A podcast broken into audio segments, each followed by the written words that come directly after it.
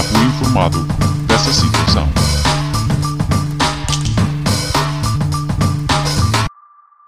Olá.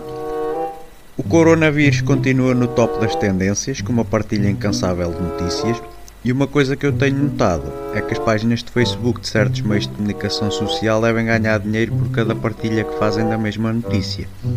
Assim que Notícias Atão é perita nisso, conseguem dar a mesma notícia a cada duas horas durante um ou dois dias seguidos. Diz que já há uma vacina com 90% de eficácia da farmacêutica Pfizer e não é querer ser conspiracionista, mas uma vacina demora em média 8 a 10 anos a estar pronta.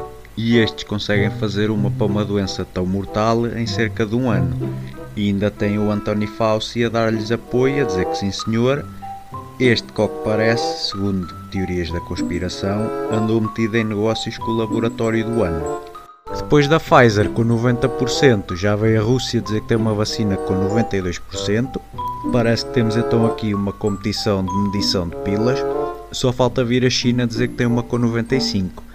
Mas a China também já cagou nisto porque a segunda vaga nunca chegou lá. Parece que a tendência de surtos em lares está a passar de moda e agora a cena é surtos nas prisões e prisioneiros isolados em quarentena. Eu tinha a ideia que um gajo quando vai preso é para estar isolado da sociedade, mas durante muitos anos, por isso não entendo qual é o drama aqui. Ontem foi muito divulgado que em Itália andam os doentes Covid a receber oxigênio à porta do hospital e isto para os jornalistas de cá é uma tragédia. É pena não ter sido uma tragédia também nem terem divulgado com a mesma intensidade quando estavam crianças a fazer quimioterapia nos corredores do Hospital de São João. Não havia Covid que se foda isso, os putos que morram. Por os empresários da restauração pediram para os horários serem revistos ao fim de semana e passar para as 15 horas em vez das 13, porque eles já estão na merda, mas ao fim de semana o pessoal ainda podia ir almoçar fora e eles ganhavam qualquer coisa. Mas o primeiro-ministro disse que não, quem manda aqui sou eu, é para fechar às 13, porque faz toda a diferença. A partir das 13, ao fim de semana, é que o vírus anda é doido pela rua. Os empresários da restauração que se fodam também. Esta última parte ele não disse, mas eu continuo sem entender esta cena dos horários, mas é para isso que servem os especialistas. Uma coisa que também tem sido muito noticiada desde ontem é um estudo que diz que uma em cada cinco pessoas que recuperaram da Covid vão sofrer de problemas mentais no futuro. Ora bem, então um estudo que eu tenho andado a fazer diz-me que 5 em cada um jornalistas sofrem de problemas mentais no presente.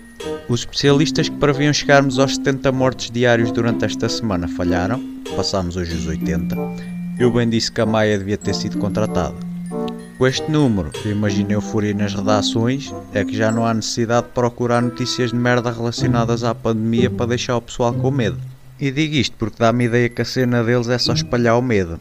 E com a quantidade de especialistas que à televisão dar a sua opinião, parece que andam numa competição a ver quem é que dá o prognóstico mais negro. Quando isto acabar, aquele que ficar mais longe da realidade tem que oferecer um cabaz de enchidos àquele que acertar. Eu aguardo ansiosamente o dia em que um destes pneumo, imunovir ou epidemia ou qualquer coisa logistas vá ao telejornal e em direto tem um meltdown. Começa a puxar os cabelos e a gritar vamos todos morrer, enquanto corre pelo estúdio sem calças. E depois vira-se o Rodrigues de Carvalho e diz tenha noção. Foi o país e o mundo. Inté.